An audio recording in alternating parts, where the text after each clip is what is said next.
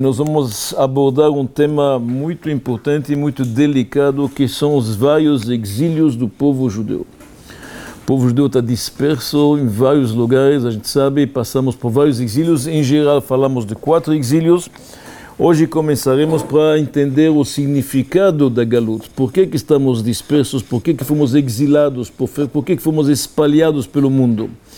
Então, um curso que precisa de atenção, falaremos um pouco do lado filosófico, tem muito lado histórico, falaremos de várias culturas diferentes, de gregos, de romanos, de persas. Cinco aulas, se Deus quiser, e estamos dando início, se Deus quiser. Por que, que o povo judeu é um povo tão migratório? Por que tanta dispersão? Cada povo tem o direito de viver, na verdade, no seu país normalmente. Se pega o povo judeu, pega esta assembleia aqui na frente, vocês vão ver tantas nacionalidades diferentes. Os pais de cada um aqui passou talvez por três, quatro países. O povo judeu é um povo muitas vezes apátrida, políglota. A gente, na verdade, passou em tantos países. Muitos fomos perseguidos, muitos nos proibiram a ter terras, então se tornamos comerciantes sucedidos. Mas qual é o motivo desta dispersão? O que está acontecendo? Se você fala com os antissemitas, eles vão lhe falar: não, este povo é condenado a errar para sempre. Tem alguns que vão mais na frente dizendo que nós temos que ser os testemunhos que mostram que, na verdade, os outros têm uma crença verdadeira. Tem alguns que dizem que nós temos que ser o judeu errante, que somos condenados para isto, para a perpetuidade, como Caim. Caim está escrito sobre ele, qualquer um que me acha pode me matar. Então tem alguns que acham isto uma condenação. Mas obviamente que não é isto o motivo. E aparentemente este, esta dispersão deve ter motivos profundos, porque afinal todos sabem que o habitat natural do povo judeu é sua terra, a terra de Israel, a terra santa, que mesmo as nações chamam de Holy Land durante milênios ficamos dispersos para vários lugares, então deve ter um motivo profundo para isso. Quando um povo não está na sua terra, ele está exilado, isto traz consigo vários problemas. Ele não tem a língua, ele não, não conhece os costumes, ele cai acabando, na verdade, se alienando, ele acaba pegando, na verdade, costumes dos outros. Deus está se ocultando então é uma coisa incrível que está acontecendo aqui. Por que, que realmente Deus quer que o povo judeu esteja fora da sua terra? Por que isto? Tem que entender, é um assunto que precisa de explicação. Quando nós estamos fora da nossa terra, a gente perde nossa, nossa nacionalidade, nossa identidade. O povo judeu na galuta é chamada Sukkot David Nofelet, como se fosse uma cabana que está caindo, que está desmoronando. A gente acaba, na verdade, aprendendo costumes estranhos. A gente acaba perdendo o nosso semblante, a nossa identidade, menos energia divina. Estamos longe da nossa terra. Aparentemente, tudo isto é previsto. Por que estou falando de previsto? Já Deus disse para Abraão, para Abraão, vinha o primeiro patriarca, quando Deus selou uma aliança com ele, Deus já falou para ele, Yadoa teda que ger yezaracha, saiba que tua descendência vão ser exilados num país estranho. Guerra, vavadum, e vão ser escravos. E depois de 400 anos vão sair. Então já está previsto no começo da nossa epopeia Deus já está dizendo para Abraão Avinu, tua descendência vão ser exilados, vão ficar num país estranho e ainda sofrendo como escravos. Mais ainda, vamos mais na frente. As perguntas são no final. No final. Nós vamos então, na verdade, olhar o começo da criação, no Gênesis. No Gênesis, quando Deus criou o mundo, está escrito: Va'aretz haita tou vavou o mundo era vão e vazio. Vechosher al penetehom, e havia uma escuridão sobre o abismo. Veruach Elokim merachefet al peneamaim. E o Espírito de Deus está pairando em cima das águas. Dizem os nossos sábios na lei oral, no Midrash, que aqui já está aludido aos quatro exílios que o povo judeu vai passar. Presta atenção. Tou vai ser vão, Babilônia. Vavou vai ser vazio, isto é a Pérsia. Rocher, escuridão, vai ser o exílio na Grécia. E depois de Roma, abismo, Roma. Veruach Elohim, o Espírito de Deus está vindo, isto é Mashiach. Que já desde o início da criação, está previsto que o povo judeu tem que passar por quatro exílios diferentes, que são quatro governos diferentes, de culturas diferentes. Eu diria até de perseguições diferentes. Babilônia, Pérsia, em hebraico Paras e Madai, são os medos também, Grécia, Yavan, e depois o exílio que nós estamos agora, Roma. Desde a destruição do segundo templo, estamos ainda abaixo do exílio de Roma. Quatro exílios. Por que, que a gente não pode morar na nossa terra normalmente, como todos os povos? O que, que aconteceu? Por que, que é tão importante o povo judeu passar por uma galuta? E quando estou falando galuta, exílio ou diáspora, não estou me referindo apenas geograficamente. Estou me referindo espiritualmente. Nós não temos nosso templo, nós não temos profetas, nós não temos Cohen Gadol. Falta uma série de coisas. Nós não temos Sanedrin, a Suprema Corte. Tudo isto. Então tem uma, tem uma ocultação divina. Mais ainda. Isto está previsto num sonho de Nabucodonosor. Presta atenção agora, bem aqui que eu estou lhe contando. Daniel era um dos moços que foi exilados para a Babilônia, quando teve o primeiro templo destruído, tá certo? Urban Beit Rishon. Teve lá um moço Daniel com seus amigos, Hananiah, Mishael, Azariah, estão entre os exilados. Como eles eram inteligentes, eles participavam um pouco do palácio, eram conhecidos. Um ano após que Nabucodonosor, imperador da Babilônia, destruiu Jerusalém, ele teve um sonho. Um sonho que mexeu com ele. Um sonho, tudo que estou lhe contando agora consta no livro de Daniel, no começo. Este sonho mexeu fortemente com ele, mas quando ele acordou, ele não se lembrava do sonho. Ele chamou todos os seus conselheiros, feiticeiros, magos, tudo que você pode imaginar, e falou para eles: Olha, eu tive um sonho, eu gostaria que vocês me lembram qual é o sonho e qual é a interpretação. Eles ficaram loucos, falaram, como? Isso não existe. Você fala o sonho, nós podemos interpretar. Se você fala o sonho, como o faraó do Egito. Se você fala para nós qual foi o sonho, nós podemos lhe ajudar na interpretação. Falou, não, não sei o sonho. Já que vocês dizem que vocês são capazes, têm clarividência, entendem, qual foi o sonho?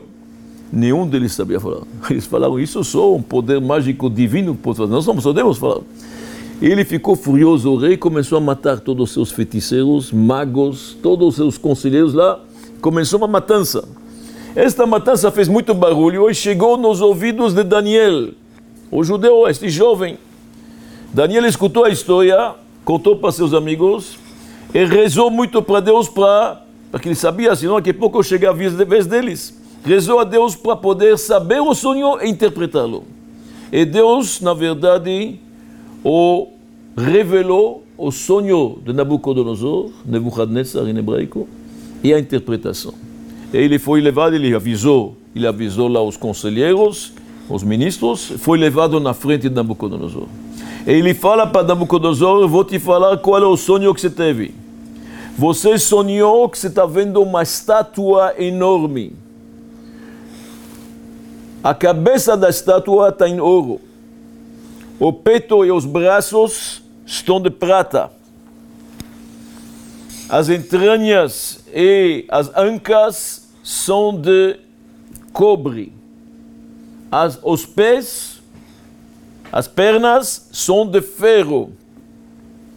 E nos pés tem ferro e cal, tem ferro e barro. De repente você viu como uma pedra pequena está chegando, está crescendo e a pedra derrubou esta estátua. Tudo caiu em pedaços, se espalhou. E a pedra cresceu e virou uma montanha. E o Nabucodonosor fala assim: é este o sonho. Este é o sonho que eu teve. Este é o sonho que eu teve.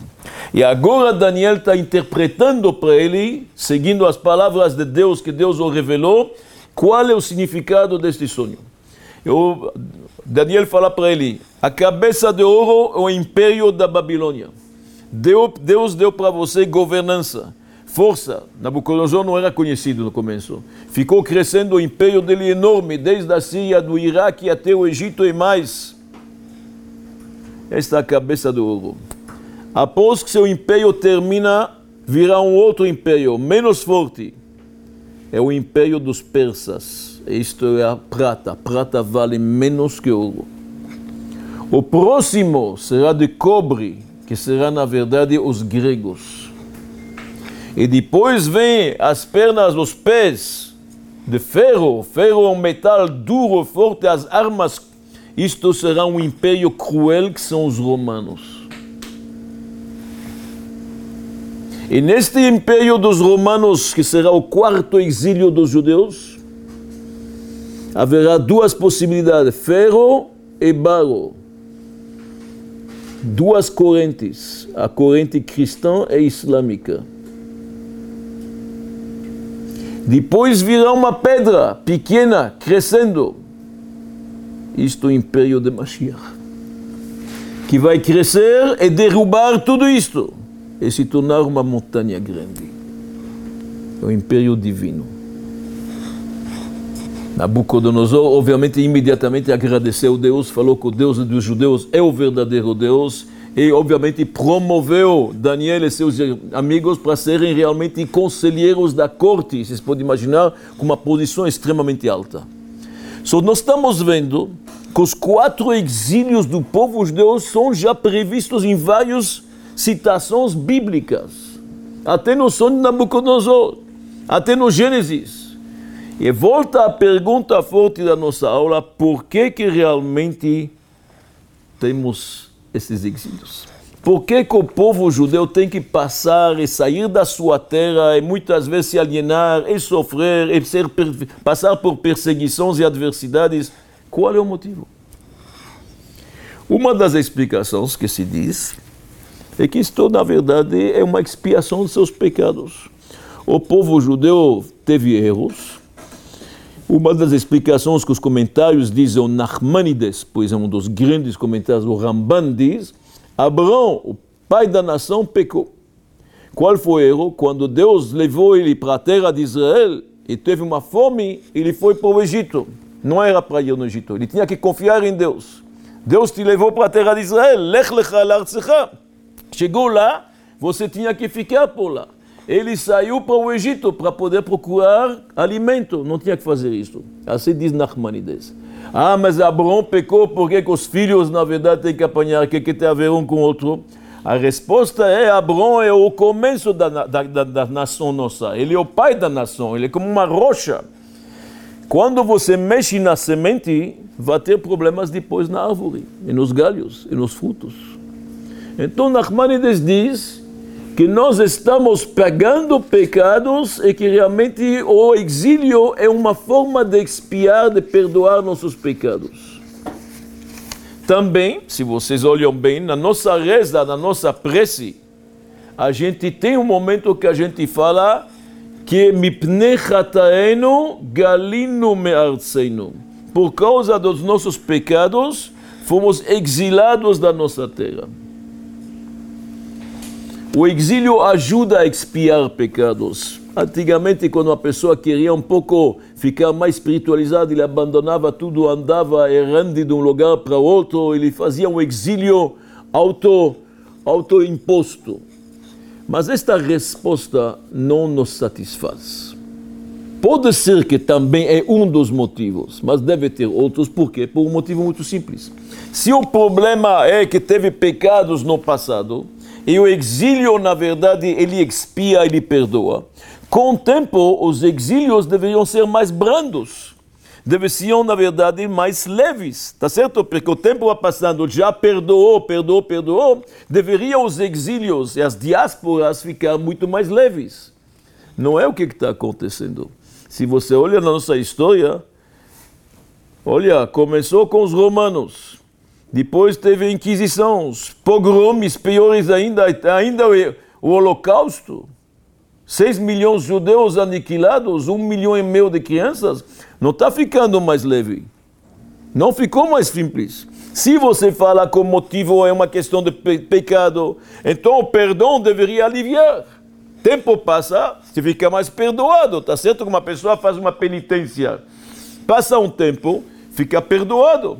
Não aconteceu. Estamos vendo que o exílio, na verdade, a ocultação divina aumenta e os castigos aumentam, a intensidade e a duração do exílio estão maior. Então não pode ser só por pecados. Deve ter aqui, na verdade, um motivo muito grande por que Deus quer que seu povo seja exilado. E os nossos sábios chamam isto Yerida Letzorech Aliyah. É uma descida para subir mais alto. Da vida, de vez em quando, a gente dá uma pausa para respirar, para poder andar e progredir. Quando na verdade alguém quer correr, muitas vezes para ter o elan, ele vai um pouco para trás e depois ele corre.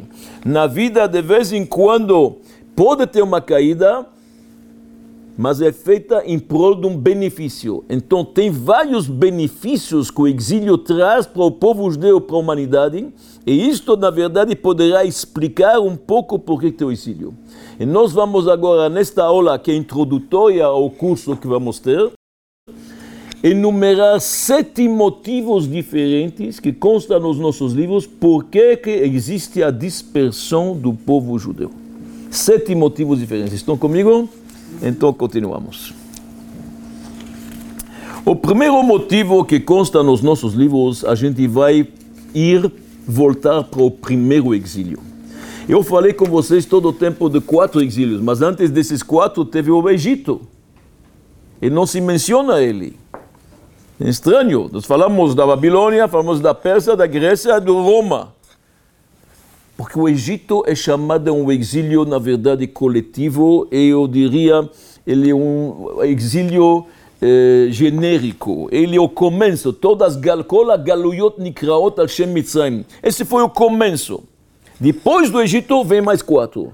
Mas se a gente olha bem como foi chamado o Egito, três vezes ou mais nas nossas escrituras, o Egito é chamado de Kur Habarzel. Kur Habarzel significa em português um cadinho de ferro.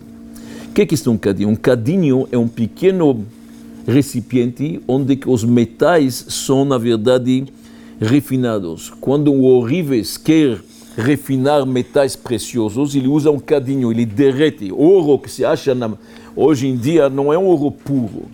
Tem outros metais que estão, na verdade, misturados. Para um ourives ter ouro puro, tem ouro 14 quilates, tem 18, você sabe isso, tem vários tipos. Para ele purificar o ouro, ele usa o cadinho com calor e derrete e tira, na verdade, as outras, as outras, uh, os outros elementos que estão misturados. Chama um cadinho.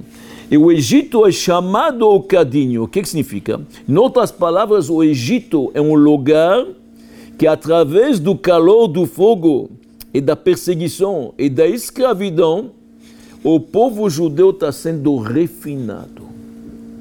De vez em quando uma pessoa tem atitudes grosseiras, ele é um pouco mais vulgar, e através, na verdade, desta refinação, ele retira qualquer atitude grosseira, uma natureza pervertida, tudo isto.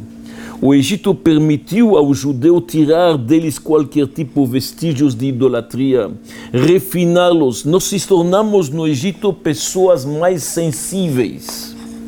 Quando uma pessoa já sofreu na pele, ele na verdade tem uma, um olhar diferente da coisa. Quem nunca foi no hospital não sabe o que significa passar pelo hospital. Quem já sofreu, quem já teve um problema de saúde, sabe quanto quanto sofre. O povo judeu sofreu escravidão, sofreu perseguição, então nós somos um povo mais sensíveis. Um judeu não é capaz de ficar insensível ou apático à dor alheia ele tem que fazer alguma coisa. Está vendo um inocente sofrendo? Por que, que os judeus são os primeiros em movimentos sociais, em ações solidárias? Porque nossa natureza se tornou uma natureza mais sensível. A gente não pode ver sofrimento, nós temos uma consideração pelos oprimidos, pelos desafortunados, pelos refugiados, ou que seja, a gente passou por isso. O Egito nos deu a possibilidade de se tornar mais sensíveis, mais refinados. Esta é a primeira explicação. A segunda explicação é o seguinte o Egito, pela nossa lei, como a Torá chama o Egito Ervat Haaretz, um país imoral, um país promíscuo, não havia moralidade. E mesmo assim, os judeus, durante todo o tempo que ficaram no Egito, mantiveram uma moralidade elevada. Não caíram na promiscuidade. O Egito praticavam a idolatria, a feitiçaria e mil outras coisas que a gente não tem costume. Então, com a nossa fé e nossa moralidade intacta, mantivemos atitudes genuínas de bondade, de generosidade. Quando Jacob teve que descer para o Egito, o primeiro patriarca foi lá com seus filhos, 70 pessoas, está escrito lá que Deus falou para ele: Anochi ered imcha mitzrayma eu estou descendo com você lá no Egito. A presença divina estará lá, só você se mantiver forte. E realmente, durante 210 anos de escravidão, os judeus não caíram na promiscuidade, não caíram na idolatria. Os judeus se mantiveram fortes. Da mesma forma que Sara, quando estava no Egito, não caiu nos braços do faraó, da mesma forma que José, Yosef, quando estava no Egito, não sucumbiu às avanças, na verdade, da patroa dele, assim o povo judeu lá, na verdade, continuou com sua fé intacta, com sua benevolência, com sua generosidade, com seu chesed. Onde sabemos isso? Vou lhe dar um exemplo apenas. A tribo de Levi não foi escravizada. Todas as 11 tribos, as outras foram escravizadas. Levi não. Quem era escravizado recebia pão, pelo menos para trabalhar, porque tem que fornecer, fazer tijolos, tinha que trabalhar, recebiam alimento, não grande coisa, mas recebiam. Levi não recebeu nada. Quem alimentou eles? As outras tribos, tirando do céu, dando para eles.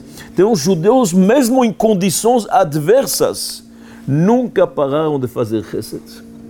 E isto é confirmado.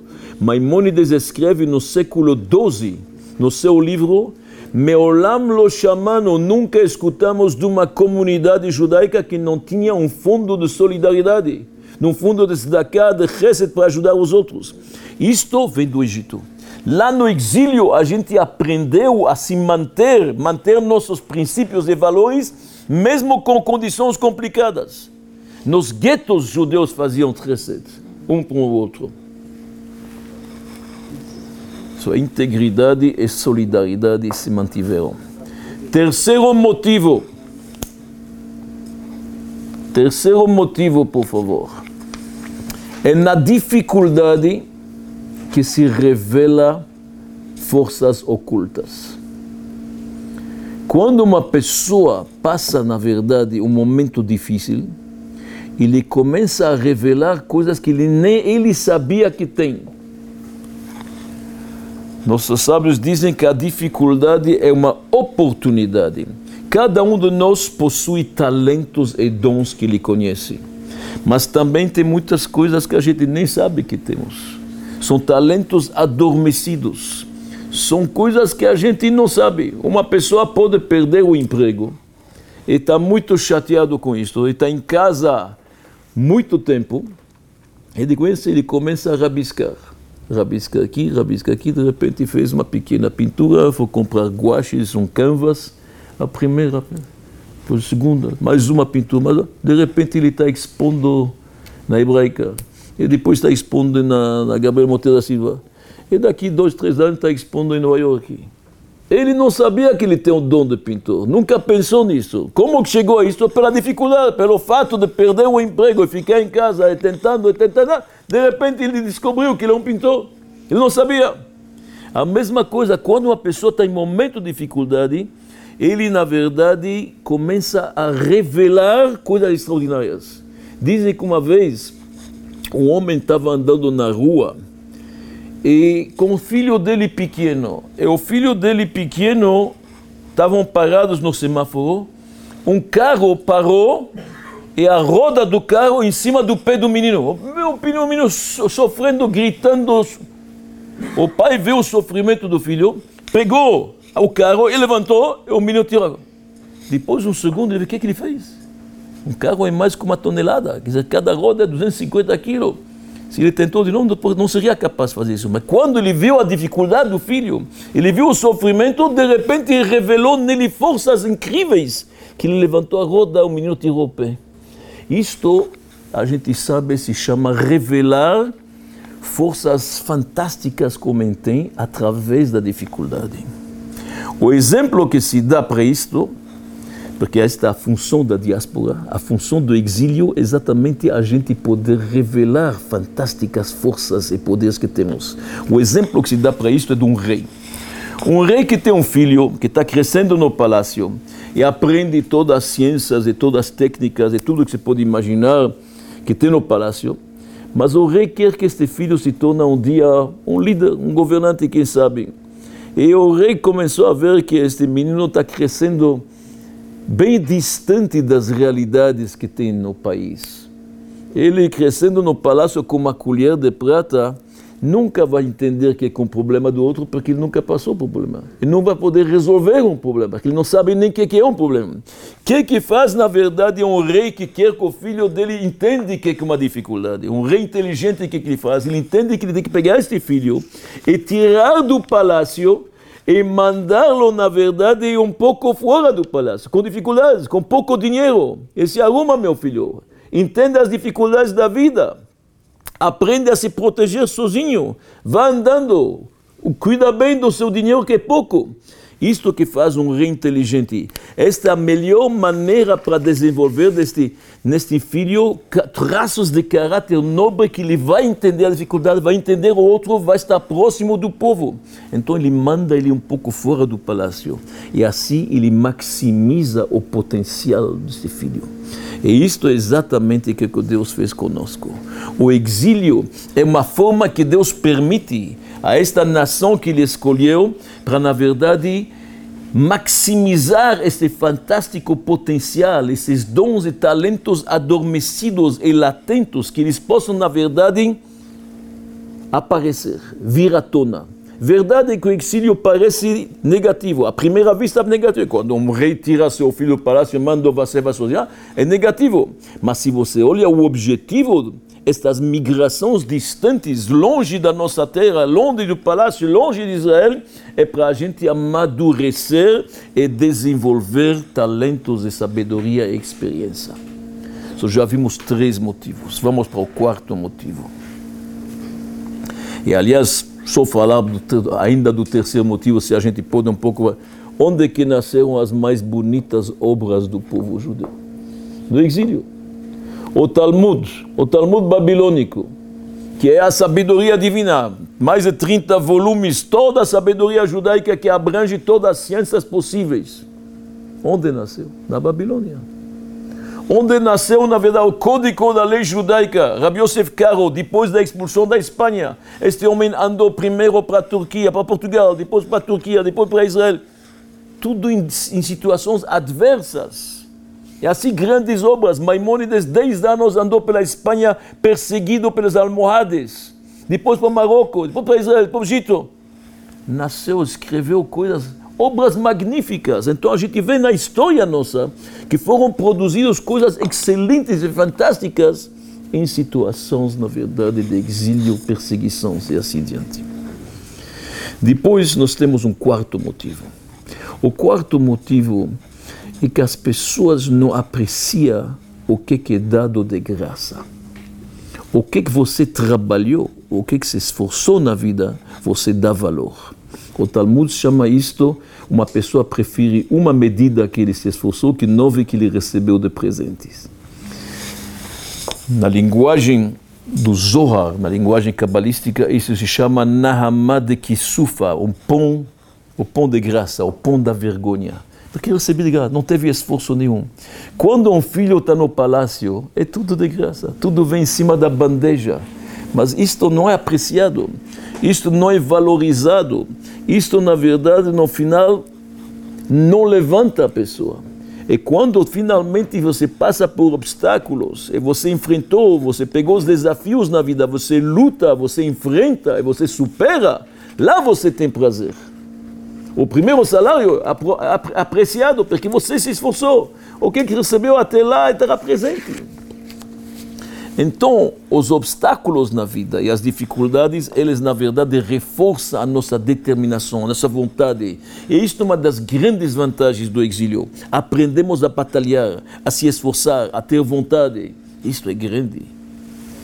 Quando uma pessoa tem vontade inabalável, determinação, isso é muito poderoso. Ele vai poder superar todas as dificuldades na vida, obviamente com fé, com esperança. Então o judaísmo, na verdade, nos trouxe a galut, ela foi testada por várias adversidades, mas reforça a pessoa, nos eleva, não somente revela nosso potencial, mas como nos dá a força de fazer, o esforço pessoal, não presente de graça. Estamos já no quarto, no quinto. Estamos no quinto. O exílio não trouxe apenas benefícios para a nação judaica, mas trouxe benefícios para todas as nações. Isto que é importante saber. Quando os judeus foram exilados de Jerusalém, assim diz a, a tradição, e os romanos colocaram os nossos antepassados em navios, em galeras, como escravas, indo para Roma. Dizem que tem um sábio que estava numa montanha e viu isto, ele falou uma frase o mundo não será igual daqui para frente. Haverá uma, uma novidade, haverá uma mudança para o bem. Judeus, com sua bagagem intelectual, moral, social, sua sensibilidade, estão indo para as nações, estão saindo para o mundo.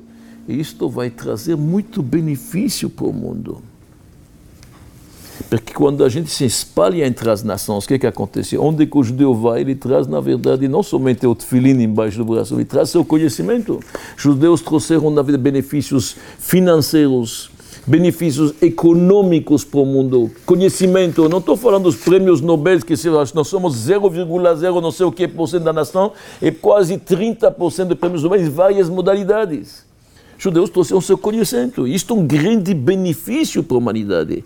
Então, não somente que nós fomos beneficiados, mas a humanidade foi beneficiada. O, o Talmud dá um exemplo. Uma azeitona, quanto mais você espreme ela, na verdade o azeite será melhor. Espremeram a nossa nação, mas o que, que sai são, na verdade, frutos extraordinários, conhecimentos, descobertas, remédios, coisas extraordinárias.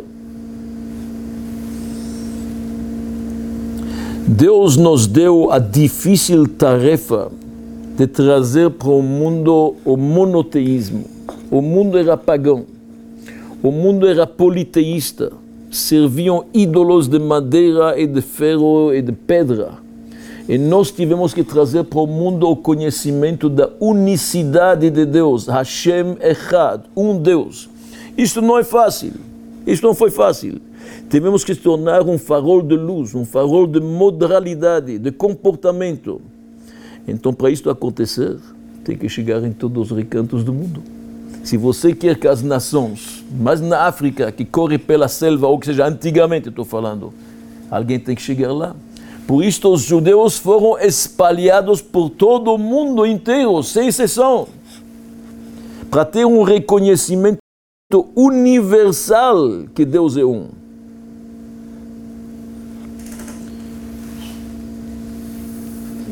No versículo, no versículo bíblico nós podemos citar, Deus falou para Jacó, Altira mirda mitzrayma, não tenha medo de descer no Egito, que le goi gadol asimcha sham, eu vou te transformar numa nação grande lá. Nunca fomos uma nação grande. Mas como disse o grande mestre Rabi Yosef nós somos uma nação de grandes. O povo judeu é um povo judeu pequeno, mas trouxe conhecimento, uma nação de grande. Então, isto é um benefício para a nação, isso também para as, para as nações. Isso também é um dos motivos da garoto. Agora, tem mais uma coisa. Aqui temos mais um motivo. Todo este exílio do povo judeu faz parte de um plano divino. Deus tem um plano divino. O mundo, você sozinho entende que não pode permanecer como ele está agora. Cheio de miséria, cheio de injustiças, de conflitos, de inocentes morrendo, guerras inúteis e assim diante. Isto não é o que Deus quer, é óbvio. Existe um objetivo final. Qual é o objetivo final? O propósito final, a revelação de uma luz maior, de uma época melhor, tá certo? Uma grande iluminação espiritual quando o mundo vai viver em harmonia, em paz, sem concorrência, sem inveja, sem ódio, sem guerras e assim diante. Isso se chama época messiânica, época Mashiach. Tá certo? Neste mundo a escuridão é grande, o materialismo é grande, a insensibilidade é grande. Futuramente, na redenção, o homem será mais sensível, mais, ilu mais iluminado, mais espiritualizado e assim diante. Vamos tentar dar um exemplo disso para vocês entenderem. Quando um professor está dando uma aula, está dando uma aula, de repente o professor, no meio da aula, ele tem uma inspiração de alguma coisa intelectual muito forte, um raciocínio muito elevado, muito profundo. No meu, ele se inspirou para entender algo profundo. O que, que ele faz? Ele para de ensinar um momento, da sua atenção com os alunos, capta este raciocínio, integra ele, absorve ele, internaliza ele, para depois poder passar ele para seus alunos. Neste momento, quando ele está captando ele está desconectado dos seus alunos. Os alunos sentem que o professor não está com eles. Onde que você está? Não está com. Ele está pensando, raciocinando. Mas é para o bem, para depois poder dar para eles mais conhecimento, para explicar para eles coisas mais profundas. So, de um lado, o aluno se sente abandonado alguns instantes, mas o professor aqui está lá, qual é o objetivo? Para poder dar mais, explicar melhor e mais profundo. Isto é, na verdade, o exílio. O exílio é exatamente como um professor que interrompeu a presença divina se oculta, tem um hesterpanim, como se chama isto. Deus oculta seu rosto, seu semblante. Estamos um pouco sentindo nos nossos livros a galuta é chamado o sono, Sheinad, estamos dormindo. A Geulah é chamada quando se acorda. A galuta é chamada uma gravidez a redenção é chamada, com verdade, o nascimento. Existe um momento mais dificuldade, mas para uma luz maior, para um nascimento, para algo chegar bom, isso está no plano divino.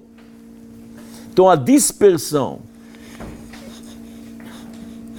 e o exílio são temporários. No final é para alcançar uma luz maior, muito maior. Como explica o grande mestre Shalak, diz o seguinte: da mesma forma que o Egito foi um preparo para matar Torá, não havia possibilidade o povo receber a Torá no Monte Sinai se não passar pelo Egito. Tinha que se refinar, como falei para vocês. Assim como o deserto foi um preparo para receber a terra de Israel, certo? 40 anos de preparo para poder entrar na Terra Santa. Assim, o Olamazé, este mundo que nós estamos agora, atual, com todos os seus problemas e tudo que a gente vê, conflitos e tudo isso, é um preparo para um mundo melhor o mundo vindouro com a época messiânica, Mashiach aqui entre nós. Então, o exílio ele tem um propósito, está no plano divino, um propósito muito maior, a preparação para a grande luz messiânica, quando não haverá mais conflitos. O exemplo para isto podemos dar o exemplo como um crepúsculo. Você sabe que no final, na verdade, da noite, começa a esclarecer e depois, justo antes do amanhecer, antes do primeiro luar do sol, tem uma escuridão. Se chama crepúsculo. Este crepúsculo que na verdade é o antes do amanhecer, a hora mais sombria, depois para vir a luz. Ou um outro exemplo podemos dar para vocês, talvez, é como a estação do trem. Quando o trem está andando sozinho, tem dois trilhos, não tem problema. Quanto mais se aproxima da estação de trem, tem mais trilhos, tem mais, tem mais confusão. Mas estamos chegando perto. Quando tem mais confusão, quando tem mais trilhos ao lado, é um sinal que estamos perto da estação. Próximo motivo ainda. Vamos falar um pouco de mística judaica. Vamos falar um pouco uma explicação mais cabalística e mística. De acordo com o judaísmo, Não existe apenas uma alma no ser humano. Nós somos feitos de alma e corpo. Nós acreditamos, uma planta tem também alguma vitalidade. A prova, ela se mexe, ela cresce. Mas não é só no mundo vegetal, animal e humano que tem faísca divina. Também nos minerais, também nos inanimados. Se você vai pegar um inanimado, esta mesa, esta mesa hoje não é mais vegetal, é um mineral, é uma mesa, uma cadeira, uma pedra, também tem vida. Lá dentro tem faísca divina. Hoje, com a ciência, dá para entender muito melhor o que, é que eu falo, porque se você olha qualquer pedra embaixo de um microscópio eletrônico, você ver como os elétrons estão se mexendo, como tem cristais, como tem formas, está vendo que tem vida lá dentro. Hoje todo mundo sabe isso. Mas sempre o judaísmo diz isto, é sempre a Kabbalah e o Arizal disse tem faísca divina em todos os objetos físicos que tem neste mundo. Em cada elemento tem uma alma. O povo judeu, quando pega pedaços materiais, pega objetos e faz uma mitzvah, ele eleva a faísca divina que está dentro desta matéria. Vou dar um exemplo para vocês entenderem melhor o que estou falando. Eu pego, a, eu pego a, o, animal, a carcaça de um animal morto, e faço, na verdade, com a pele um pergaminho, e transformei este pergaminho numa mezuzá, eu levei a faísca divina que está dentro desse animal. Se eu pego o lã de um carneiro, faço um talit, eu levei o animal. Se eu estou agora usando esta mesa para dar um shiro, para ler a Torá, que aqui se lê a Torá, é a Tevá, é a Bimá da sinagoga, estou levando a, a faísca divina que está dentro da madeira. A gente faz uma elevação de faíscas divinas que se encontra dentro, na verdade, da matéria. É como se dizer, na verdade, que você está literalmente rompendo a casca material e liberando a essência divina que está lá dentro, elevando ela para um patamar maior. De acordo com a Kabbalah, tem objetos divinos e faíscas divinas espalhados no mundo inteiro. E por isso nós temos que chegar, o povo de Israel, em qualquer recanto do mundo, nos quatro cantos do mundo, para fazer mitzvot, boas ações, e levar e libertar esta faísca divina para poder se elevar. Este conceito se chama, em Kabbalah, em Hassidut, em livros profundos, se chama Ha'alaat Nitzotzot, levantar as faíscas divinas que são espalhadas pelo mundo. Estou entendendo bem? Profundo. Então, na verdade, tem uma missão. E a pessoa tem que entender, assim como Yosef, que foi para o Egito, ele entendeu que ele não foi vendido para o Egito ele entendeu que ele foi enviado para o Egito. Tem uma missão lá, preparar o caminho para seus pais e seus irmãos chegarem lá, tá certo? Ele foi plantado lá. Na verdade, cada judeu, onde ele se encontra, ele foi plantado. Não é por acaso. Todo dia de manhã, nas nossas brachot matinais, nas bênçãos matinais, ele fala Baruch Hashem mitzadeh, mechin mitzadeh gaver, aquele que prepara os passos do ser humano. Deus que nos manda. Se alguém está neste país, outro nesse país, qualquer lugar que a gente está, tem um motivo. Você tem lá um propósito por que você está naquele país, naquela cidade, naquele prédio. Você tem alguma coisa para fazer. Uma elevação de faíscas divinas. Nada por acaso. Só o exilado não é uma vítima. Ele é uma semente para inspirar outros. Entenderam bem? Este é um profundo pensamento, como nós estamos vendo junto. Então, meus amigos, eu acho que a gente olhou, a gente andou bastante, enumeramos sete motivos que explicam realmente o exílio pode ter uma aparência dura, é difícil, é complicada, mas se você se aprofunda, você vê que tem muitos benefícios como um pai que está, na verdade, ensinando a seu filho a ficar, na verdade, muito mais autônomo, muito mais independente, muito mais maduro. Tem muita coisa, se tornamos pessoas muito mais sensíveis. A gente trouxe para as nações muito, comport muito comportamento e muito conhecimento. Tem, na verdade, tem muitos propósitos benéficos na diáspora. Claro, isso não permite que a gente se acostuma demais à diáspora, ao exílio.